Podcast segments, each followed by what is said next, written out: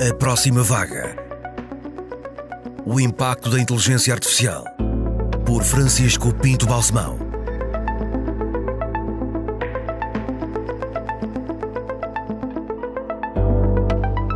Quero agradecer muito a vossa presença aqui neste podcast. Como sabem, tem como tema principal inteligência artificial, indústria e sustentabilidade. Tenho o prazer de ter aqui dois convidados que são pessoas que nos podem ajudar a esclarecer muitos destes aspectos.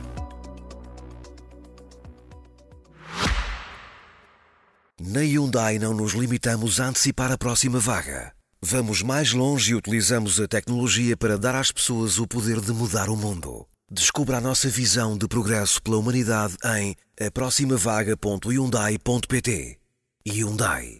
O poder de mudar o mundo. Tenho aqui eh, José Teixeira, que é o industrial, mas também é um mecenas, tem uma, uma vida muito eh, ativa e variada na sua área de influência, que é Braga, mas que acaba por ser muito maior do que isso, e gostava que se apresentasse. Olá, é um gosto imenso estar aqui com o Dr. Pinto Balsemão, é, é de facto um prazer inimaginável.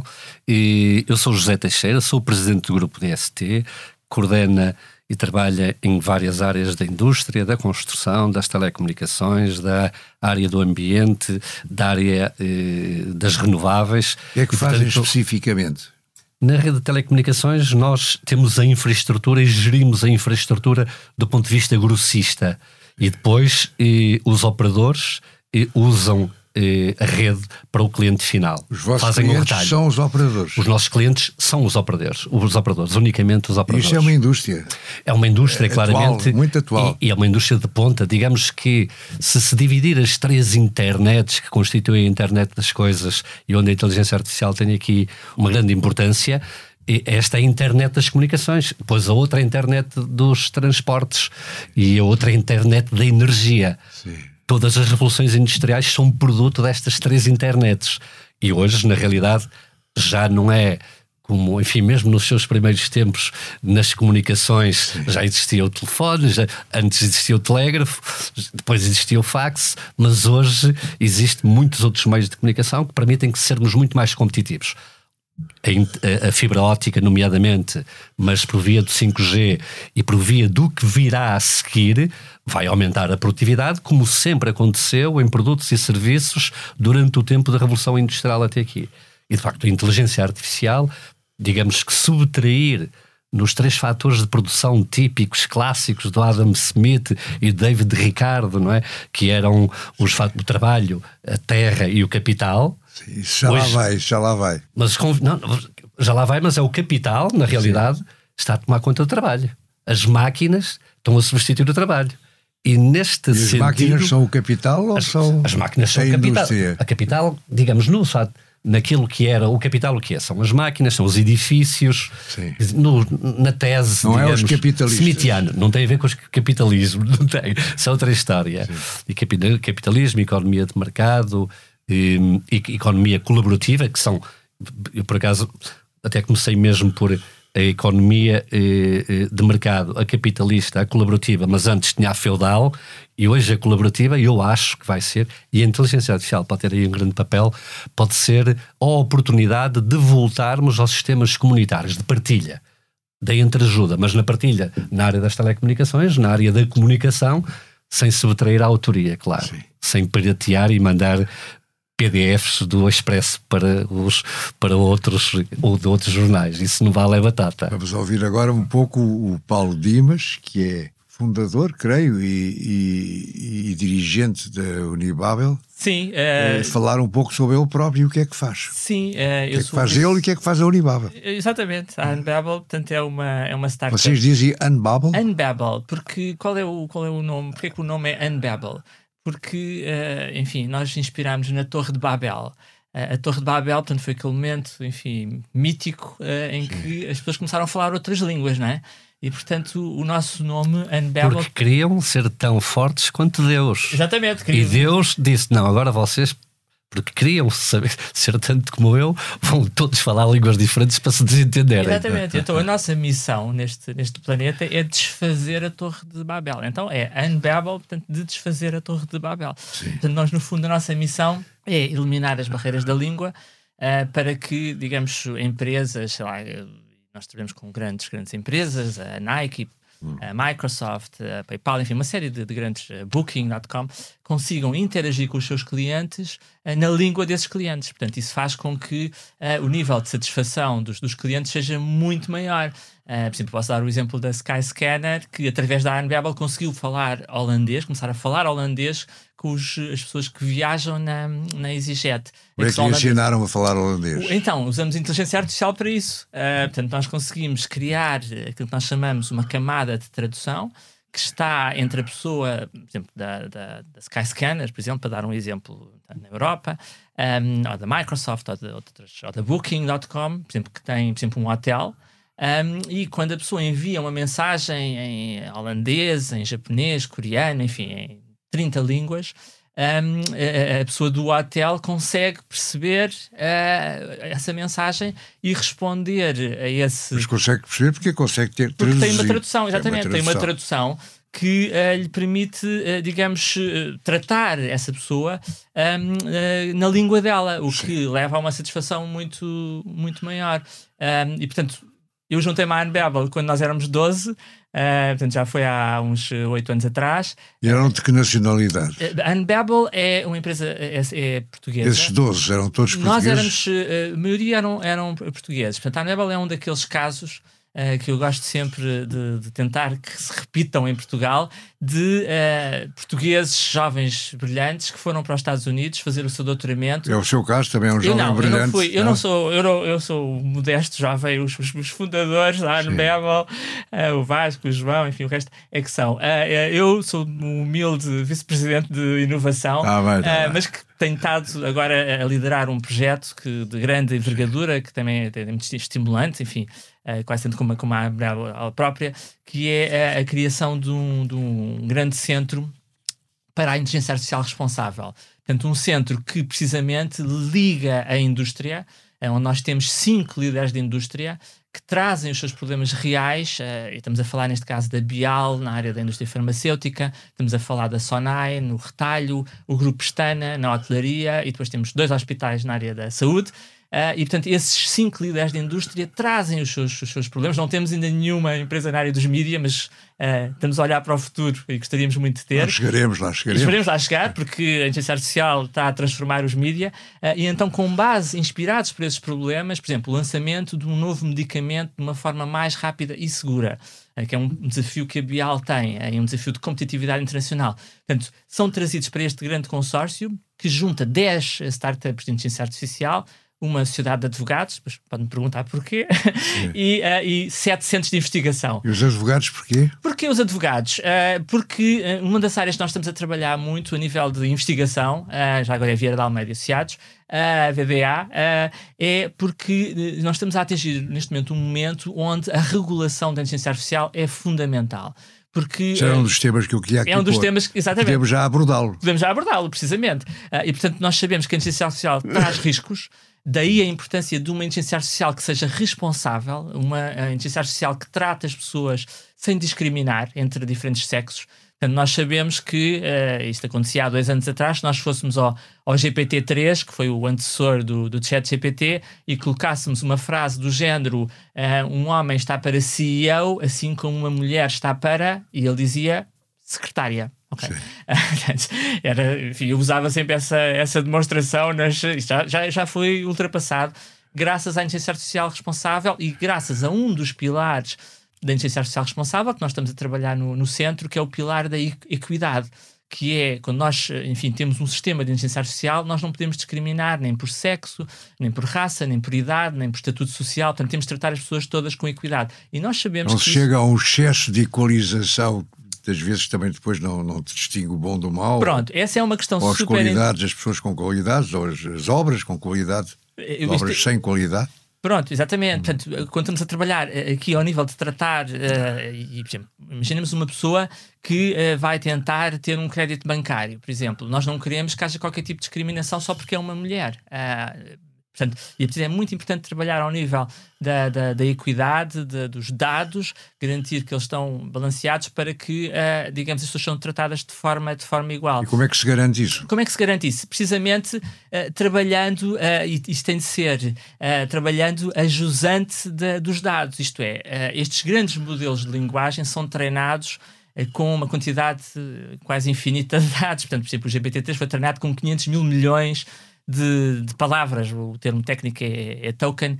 A professora Linda Oliveira gosta muito de dizer que é o equivalente a uma pessoa passar mil eh, anos a, a ler. A, enfim, livros e páginas na internet, pronto. Uh, e, e, portanto, que é algo que obviamente nenhum de nós pode fazer, nenhum de nós pode passar mil anos a ler, enfim.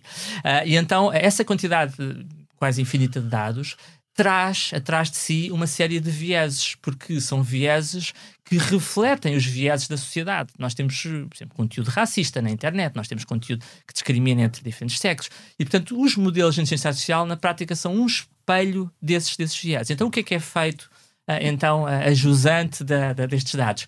É feito aquilo que se chama o alinhamento dos dados, em que há uma intervenção humana para corrigir. O alinhamento estes, dos dados. O alinhamento dos, dos melhor, modelos. Precisamente. Portanto, os modelos são treinados com esta quantidade ilimitada quase de dados, que tudo aquilo que consegue ler na internet, uh, da Wikipedia, de, de, livros, isso tudo, uh, depois há este alinhamento. O que é que é o alinhamento? É, nós vamos dar exemplos ao modelo a dizer que homens e mulheres são iguais, não é necessário discriminar. Por exemplo, um exemplo muito, muito interessante, uh, para quem está a ouvir entender, é a utilização da Carta dos Direitos Humanos das Nações Unidas como uma base, digamos, universal uh, de equidade uh, entre as pessoas que vivem neste planeta. Claro que este alinhamento também traz muitos desafios, porque o alinhamento, neste momento, é dominado, é controlado pelas eh, grandes empresas tecnológicas americanas. Uh, por exemplo, agora esta semana estava a dar o um exemplo numa, numa apresentação de, uh, da, da, profissão de juiz. Um, o juiz também pode fazer as suas sentenças, eh, pedir ao robô que faça ele a sentença? pode ser aumentado com inteligência artificial para tomar decisões, uh, enfim, uh, de forma, se calhar, às vezes até mais consistente. Não sei se sabe, mas os, os juízes tomam decisões estatisticamente diferentes antes e depois do almoço. a inteligência artificial pode ajudar aí nessa parte. Não almoça. não almoça, não almoça, já não vamos deixar almoçar. Portanto, se calhar, depois do almoço acho que as, as, as, sentenças são mais, são mais generosas. Mas eu estava a dar o exemplo do juiz, no sentido em que pedi para representar a imagem de um juiz e a imagem que me apareceu foi a imagem de um juiz com uma bandeira americana. Ah, portanto, isto reflete o alinhamento que nós neste momento temos, que é um alinhamento dominado pelas empresas americanas. Portanto, isto é, isto é mau, é, é errado, mau. é negativo. Imaginemos uma criança que está a fazer um trabalho na escola e quer ilustrar a sua apresentação PowerPoint hum. com uma imagem de um tribunal e com um juiz, põe a bandeira americana na escola. Uma Mas está demonstrado que são os gigantes americanos que, que vão avançando e controlando a inteligência artificial. Precisamente. Como é que se consegue equilibrar? O que é que acha? Esse é o grande risco. O risco que serão os países, as nações capazes de regular ou de não regular. É preciso ter em conta o seguinte: os grandes negócios na área da energia, na área das telecomunicações, na área da, da construção da aeronáutica, na área da ferrovia, foram sempre pequeno, grande, um, um núcleo muito pequeno de empresas a dominar os mercados. Sempre foi assim porque é preciso investimento de muitos, muitos, muitos milhões de euros e havendo uma cauda longa de empresas, mas depois, de facto, as grandes empresas acabam por, por as ATTs, as, as, as Mobile, as, as telecomunicações da, das Vodafones ou das enfim, todas as, as empresas que existem são grandes, grandes empresas por núcleos.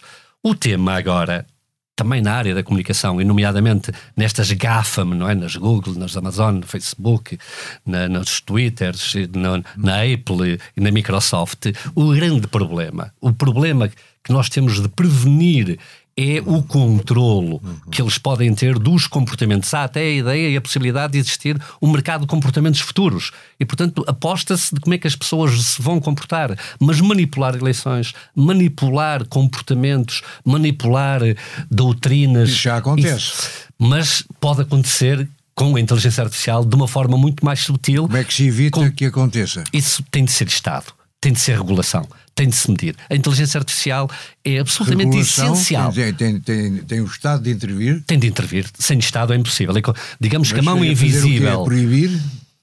Regular, por balizas, Castigar. mas há. Há balizas, claro que a Autoridade de Concorrência Europeia está sempre a multar as empresas com, e, a, e, a, e a fazer para comprar uma determinada empresa, um determinado grupo, a comunidade europeia tem de autorizar, e nos Estados Unidos o mercado regulatório também tem de autorizar.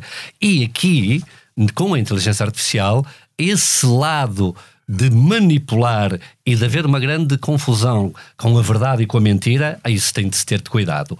É evidente que são do ponto de vista ético que o problema da inteligência artificial se coloca. Digamos que desde, diria que Alan Turing, que lançou aquela grande questão, será que as máquinas vão pensar? Sim. E chegou à conclusão que sim, além de, de pensar, elas vão ter inteligência e agora até se discute se elas terão consciência, que é outra história, muito mais complicada. Serão sentimentos. Bom, sentimentos com sensores elas vão ter. Você coloca sensores nas máquinas e elas choram, vão sentir. Os, os robôs. E choram, mas não é.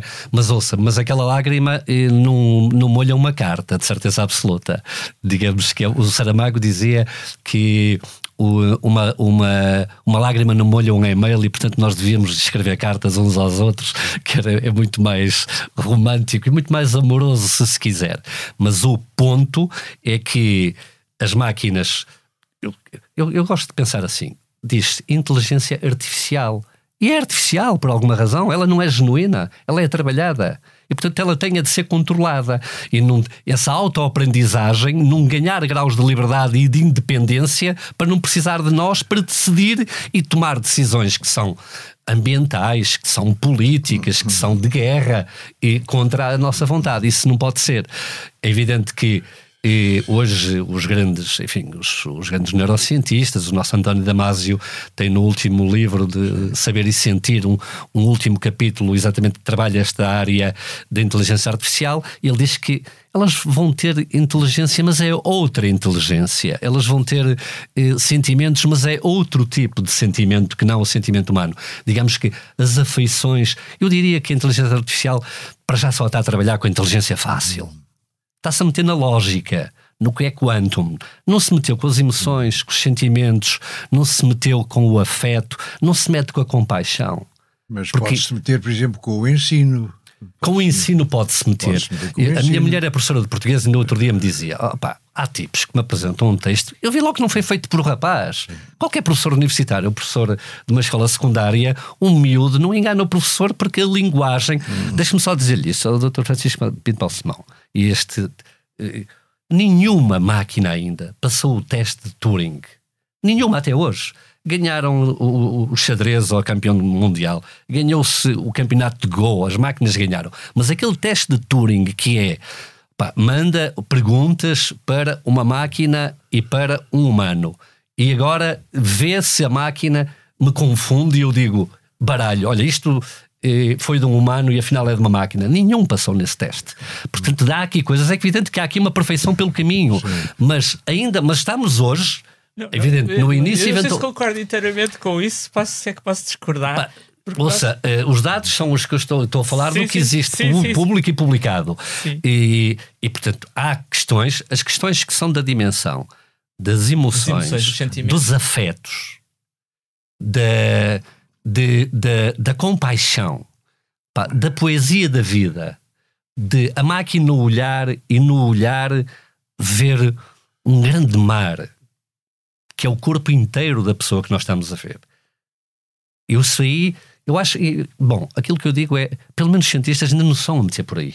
Ainda não foram por aí, que é a parte difícil. Sim, a é? parte dos sentimentos e da consciência, de facto, é uma área que. E o livre-arbítrio, que é muitíssimo importante. Está... E, e veja, é outra coisa, a religião também conta muito.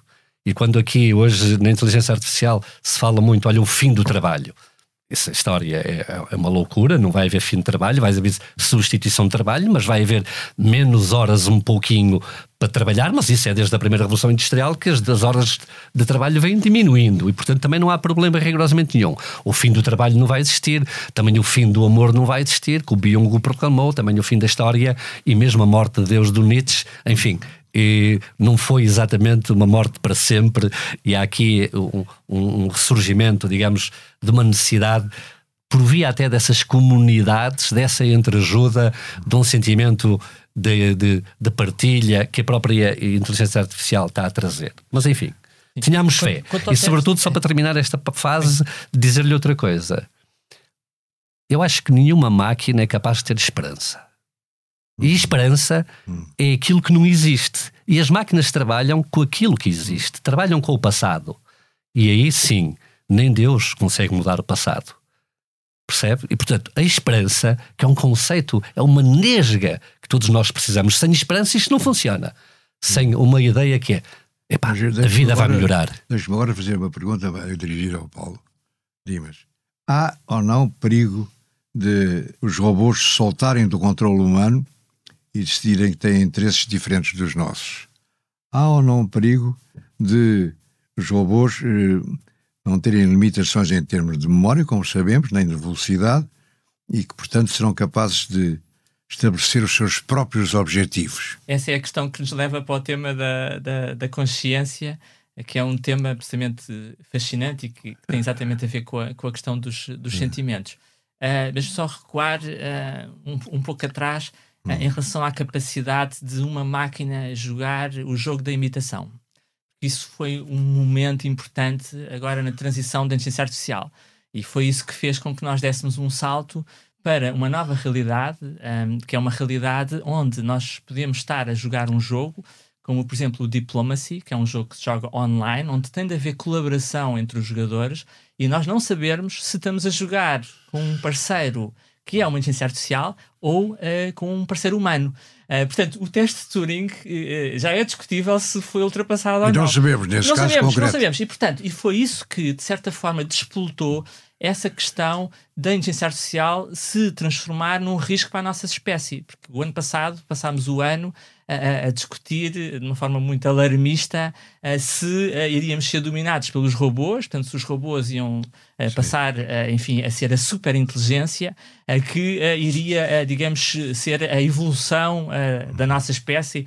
e há, há vários, enfim, especialistas na área de inteligência artificial que ainda defendem isso. A OpenAI é formada por, por pessoas que muitas delas acreditam neste momento, uh, digamos, da singularidade, em que a máquina vai ser tão inteligente que uh, a nossa espécie humana sim, vai deixar de fazer sentido de existir. e, portanto, eles trabalham muito para esse cenário e para esse risco. Portanto, para o tal cenário em que o robô, no fundo, perde o controle e passa a ser ele uh, a ditar as leis. no fundo, uh, o 2001 Odisseia no Espaço, uh se se recordam do filme, aquele momento em que o robô, ou uh, o HAL, não é? diz aquela expressão I'm sorry, Dave, I'm afraid I can't do that, não é? e então a máquina começa a revoltar-se contra, contra o ser humano. Nós estamos muito longe dessa realidade. -huh. Nós estamos, para irmos para, esse, para essa realidade, era necessário que as máquinas, que a inteligência artificial tivesse, por exemplo, intenções, tivesse agências que decidisse tomar uh, iniciativas, e isso uh, nós sabemos que uh, existe no ser humano porque nós temos emoções, porque temos sentimentos, porque temos consciência. isso é que nos faz, digamos, querer, digamos, o António Damasio que referiu tem, tem um termo em inglês que eu, que eu, gosto muito, que é o flourish, que é o florescer, é, o, é, é ter prazer com a vida, não é? A questão do prazer que nós aqui há uns tempos já estávamos a falar, as máquinas não têm nenhuma necessidade de ter prazer. tanto, os seres humanos, sim, é uma questão de, de emocional, de nós nos sentimos bem uh, e, e, portanto, isso é que nos leva a agir, a procurar esse, esse prazer. Uh, e, portanto, estamos muito longe dessa realidade. Uh, a discussão é claro que é, que é muito interessante uh, e que nos leva para a questão da vida. Será que nós precisamos ter um corpo? será que esta máquina, por exemplo, tem de ser vulnerável? Será que o robô tem de ter um corpo vulnerável? Que está sujeito a, por exemplo, morrer, num conceito de ser destruído de alguma maneira e, portanto, tem de lutar por essa sobrevivência. Qual é então, a sua resposta? A minha resposta é Sim que. Sim ou não? Eu acho que. Eu sou um apologista da vida. Eu acho que a vida é aquilo que há de mais maravilhoso no, no universo a vida que foi, digamos, criada há 4 mil milhões de anos. Mas o robô terá a vida eu eterna, os humanos não. Precisamente, é uma vida diferente. É uma vida diferente. É. Eu acho que o robô nunca terá, uh, pelo menos, a nossa forma de, de vida. Uh, o robô nunca terá, uh, digamos, os sentimentos que têm a ver com a regulação da vida. Uh, porque, pronto, e, e, portanto isso depois leva-nos para a questão da, da empatia. Será que nós vamos conseguir ter máquinas que criem empatia com outros seres humanos? Então, nós sabemos, neste momento, e saiu agora um estudo muito interessante do Fundo Monetário Internacional, fala de quais são as profissões que vão desaparecer, não é? Um, uh, e por outro lado, de quais são as profissões que vão ser aumentadas com inteligência artificial. Uh, e uh, eles identificam três características fundamentais para, digamos, a profissão se manter. e essas três características são, uma delas, a capacidade de empatia, de comunicação cara a cara. Nós nunca vamos conseguir pelo menos nos tempos mais próximos, a ter um robô a, a interagir com um doente, a dizer-lhe que ele tem uma doença terminal e que vai morrer daqui a três meses. Quer dizer, tem de ser sempre uma pessoa, um ser humano. A parte emocional dessa comunicação Sim. é fundamental. Um, uh, e, e, portanto, nós não vamos aceitar essa substituição do homem. Uh, pela máquina. Uh, e, portanto, uh, eu acho que ainda estamos muito longe dessa realidade. E, apesar de ser uma pessoa que viveu sempre no mundo da tecnologia, uh, se, pronto, Uh, e, e, e, também sou, sou um grande admirador do, do, do professor António Damasio, portanto sou muito sou do, do clube dele nesse, neste aspecto. Acho que somos todos. Agora, entrando mais no, na indústria, que é o tema hum, que foi escolhido para esta nossa conversa tão agradável e interessante, quais os principais setores industriais que estão a ser impactados pela inteligência artificial? Nós não, ser rápido? Sim, sim, muito rápido. Nós, no nosso caso, já temos há oito anos grupo de trabalho na inteligência artificial, agora estamos a reforçar e estamos a trabalhar eh, duas dimensões, que é a dimensão da logística e a dimensão comercial. E nós trabalhamos num setor que é a indústria a da construção. está a falar da indústria. Da indústria, a logística da indústria, toda a decisão sobre levar do ponto A ao ponto V o volume eh, determinado e, portanto, as questões da decisão eh, da chegada dos materiais sem serem pedidos um a um. O que lhe posso dizer é o seguinte: a indústria da construção vive um momento que é de um atraso colossal. Nós estamos na, atraso. Nós estamos na pré-história. É a indústria se a comparar com o calçado, com o têxtil, com a aviação, com o automóvel, é a indústria mais artesanal que existe. E isso, não, isso para nós enche-nos de esperança porque há aqui uma oportunidade pela frente. Sim. E o que é que nós estamos a fazer? Por exemplo, o grupo DST ganhou a agenda para a construção modular. É uma agenda que une o sistema científico quase todo do país, ou uma grande parte, e que reúne um cluster de empresas que nós lideramos. E o que é que nós vamos fazer? O que é que nós temos a fazer? Imagine o que foi o carro a combustão passar para o carro elétrico. Isto foi no fim da década de 80, os construtores começaram a meter grupos de trabalho para trabalhar a ideia do carro elétrico, a transição, digamos, do térmico para o elétrico. Nós hoje, nós, construção, estamos no térmico. Nós fazemos, nós somos o carro a combustão. E o que nós queremos fazer, e a partir com grande, com a sensorização, com a internet das coisas, com auxílio de inteligência artificial, no projeto concreto que está financiado pela Comunidade Europeia e que foi o único projeto da indústria da construção que existiu e que nós ganhamos, nós queremos fazer o carro elétrico. Mas tudo isso implica preparar as pessoas que trabalham na indústria da construção para a utilização da inteligência artificial nesta atividade. Esse é o ponto central. Mas eh, eu recorro e, a Montaigne. E, e, e a é Montaigne, sabe o que é que Montaigne dizia? É preciso, o que é importante não é aprender qualquer coisa, hum. é aprender a aprender. Nós, neste projeto, a Universidade de Coimbra tem uma missão connosco de que é reformular o curso de engenharia. Hum. Por exemplo, nós somos da opinião que tem de existir um plano de artes liberais para os engenheiros. Tem de existir um plano de humanidades na formação dos engenheiros. Nós somos da opinião que o primeiro ano da universidade Sim. é muito curto para dar a visão holística e depois temos um ensino que é muito politicnizado, é muito focado em saber muito de nada. E saber muito de nada é uma catástrofe. Nós sabemos, saímos e depois não nos entendemos. E a tal a ausência da empatia, a ausência da simpatia, a ausência do, da entreajuda, do comunitarismo, eles desaparecem completamente. O grande trabalho são trabalhadores. O grande trabalho que nós temos a fazer são os trabalhadores. O que conta são os trabalhadores. Uhum. E nós temos de ter projetos claramente adequados para a formação de todos os estratos. Mas nós temos de fazer uma coisa essencial e que isto nos pode ajudar, que é acabar com a, a divisão social no trabalho. há classes dentro das empresas. A BCG, outro dia, trouxe um, um, estudo em que a pergunta era o que é que, qual é a causa que mais perturbação psicológica existe nas empresas? E sabe qual foi a resposta? 65%? A relação de nós uns com os outros, trabalhadores uns com os outros. Isto é dramático, sabe porquê? É possível corrigir. É possível, essa... porque uma empresa não é um hipódromo. Mas não é a inteligência artificial que vai fazer. Ai, resolve, ajuda-nos a resolver isso. O que lhe estou a dizer é o seguinte: nós temos de ter mecanismos de gestão em que não estamos a competir uns com os outros, nós estamos a trabalhar em grupo. E a ideia de comunidade, que é uma ideia da, da ciência, a ciência só trabalha em comunidade, essa ideia de entreajuda, ela, a inteligência artificial, vai induzir completamente aumentar os níveis de participação de uns com os outros. Isso ninguém faz sozinho em casa, o que quer que seja. E isto é a grande oportunidade. Pode, pode parecer um paradoxo. Que isto vai isolar, mas não vai isolar, isto vai unir. É, a inteligência artificial poderá vir a unir. Isso é, é outra vez, olha, enche-nos de esperança poder uh, sentir que isso será assim. Eu salientaria. Eu gostava que você falasse sobre quais os principais desafios que vê para a implementação da inteligência artificial na indústria. Eu sei Sim, que é muito vago, que há indústrias de todos os tipos. Há indústrias de todos os tipos. E a inteligência artificial é uma tecnologia completamente transversal. Uh, nós uh, temos, uh, só para dar um exemplo, numa das áreas completamente surpreendente que, que, ninguém estava à espera, é a área da criatividade. há dois anos atrás. da criatividade. Da criatividade.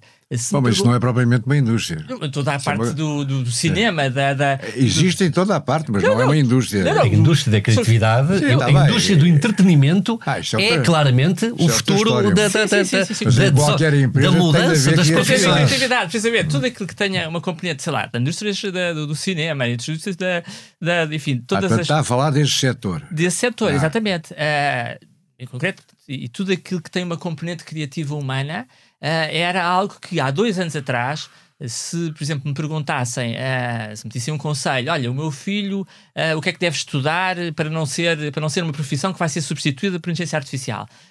Um, então, uh, o que é que eu dizia? Ah, e para uma área criativa, uma área onde a inteligência artificial nunca vai chegar, porque a inteligência artificial é muito computação, é muito números. Sim. O que é que aconteceu? Tivemos aquelas greves enormes em Hollywood, não é? Dos, dos guionistas a protestarem uh, contra a utilização da inteligência artificial para escrever guiões de séries de, de televisão. Portanto, eles eh, receiam ser substituídos por inteligência artificial na área da, da criatividade. Uh, um outro exemplo de uma indústria que eu acho que vai ser completamente transformada e que nós estamos a trabalhar eh, nela é a indústria da, das ciências da vida. Portanto, no fundo, tudo o que tem a ver com a indústria farmacêutica, com o lançamento de novos medicamentos eu, não acho que a inteligência artificial nos vai extinguir como espécie. Eu acho que a inteligência artificial nos vai poder salvar como espécie. Sim. Da próxima pandemia, o, o, desenvolvimento de novos medicamentos de uma forma mais rápida. Mas inventando remédios? É, descobrindo, sim, eh, na, toda a parte de descoberta de novas, eh, novas drogas, de novos medicamentos, a inteligência artificial tem tido um papel já eh, predominante. Nós temos uma tecnologia que foi desenvolvida pela DeepMind, da Google, que é o AlphaFold, que é a capacidade de, gerar uh, uh, moléculas uh, de uma forma, enfim, completamente única, que está a fazer avanços enormes hum. na, na, descoberta de, de, novos medicamentos. Isto vai transformar a vida humana, vai, vai lá está. Se vier uma pandemia outra vez, esperemos que não aconteça, a inteligência artificial vai nos ajudar a ser mais rápidos a responder a essa pandemia, hum. descobrindo uma vacina, um e, novo medicamento. E na área do bem-estar? Muitos novos empregos, muitas novas profissões na área de eh, ocupar tempos livres e nomeadamente Sim, nós estamos da velhice. Estamos da nomeadamente da velhice. O tema principal deste podcast é, ou deveria ter sido, mas felizmente. mas olha, fala bem. Olha, a eletrificação mais, mais da economia. A eletrificação da economia. Por exemplo, eletrificação da economia. Passar do modelo de fósseis para o modelo de renováveis. Milhões de empregos. Sim a área das renováveis de que nós sermos autoprodutores. Isto tem a ver com a sustentabilidade. Claro que sim, pela sustentabilidade e o prosumidor. Há um conceito de prosumidor que é eu sou produtor e consumidor. Daqui a 5, 7 anos, ninguém vai deixar de ter uns painéis solares para conseguir produzir a energia que consome. Este é um prosumidor. E isto é, são milhões e milhões de empregos que se vão gerar aqui no futuro. E depois veja, e gerir esta infraestrutura elétrica, novamente, a inteligência artificial é indispensável, porque gerir um fluxo que é carregar os carros todos ao mesmo tempo, que é uma rede que tem de ser completamente transformada. A internet da energia, desse ponto de vista, é, digamos, é uma quarta revolução industrial que está aqui em curso. E a indústria, ela vai ficar muito mais sustentável, os materiais vão ter de ter uh, um propósito de muito mais neutralidade, a intrusão no nosso ecossistema, nesta casa comum que o Papa Francisco chama, vão ter de ser limitados, outra vez através da regulação. Se isto não for regulado, funciona, as empresas não querem saber disto para nada. Se vier da Europa uma transposição diretiva comunitária a dizer assim, não pode, usar uma percentagem de materiais que não seja aproveitamento de materiais que já cumpriram a sua vida. Agora dê-lhe uma outra vida através da economia circular. Isto tem devido à Europa? Tem devido à Europa. Não, é a regulação. Se for só cá... Nós somos não. muito... Somos muito moles, nós somos muito, eu diria que somos muito conservadores, pronto, é mais, somos muito conservadores. Precisamos de um nudge, um empurrão. Depois de levarmos um empurrão, uhum. isto funciona mas por livre iniciativa dizemos assim, se estamos a ganhar dinheiro, para que mexer? Portanto, em resumo, acham que a inteligência artificial pode contribuir para melhorar a sustentabilidade? Sem dúvida. Absolutamente. Uh, uma das áreas, precisamente, de intervenção é a área das alterações climáticas uh, e a inteligência artificial vai nos ajudar a salvar a nossa espécie. Ótimo. Deus quero que assim seja. Agradeço muito a vossa interessantíssima colaboração e até breve.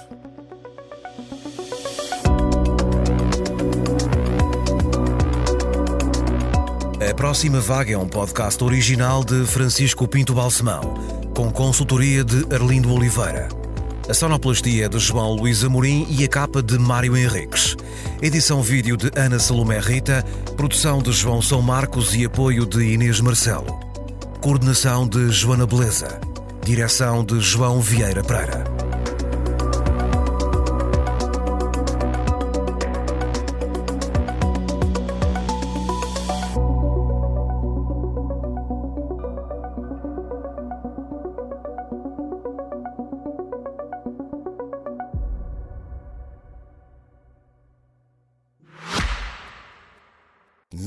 Hyundai não nos limitamos a antecipar a próxima vaga. Vamos mais longe e utilizamos a tecnologia para dar às pessoas o poder de mudar o mundo. Descubra a nossa visão de progresso pela humanidade em aproximavaga.hyundai.pt.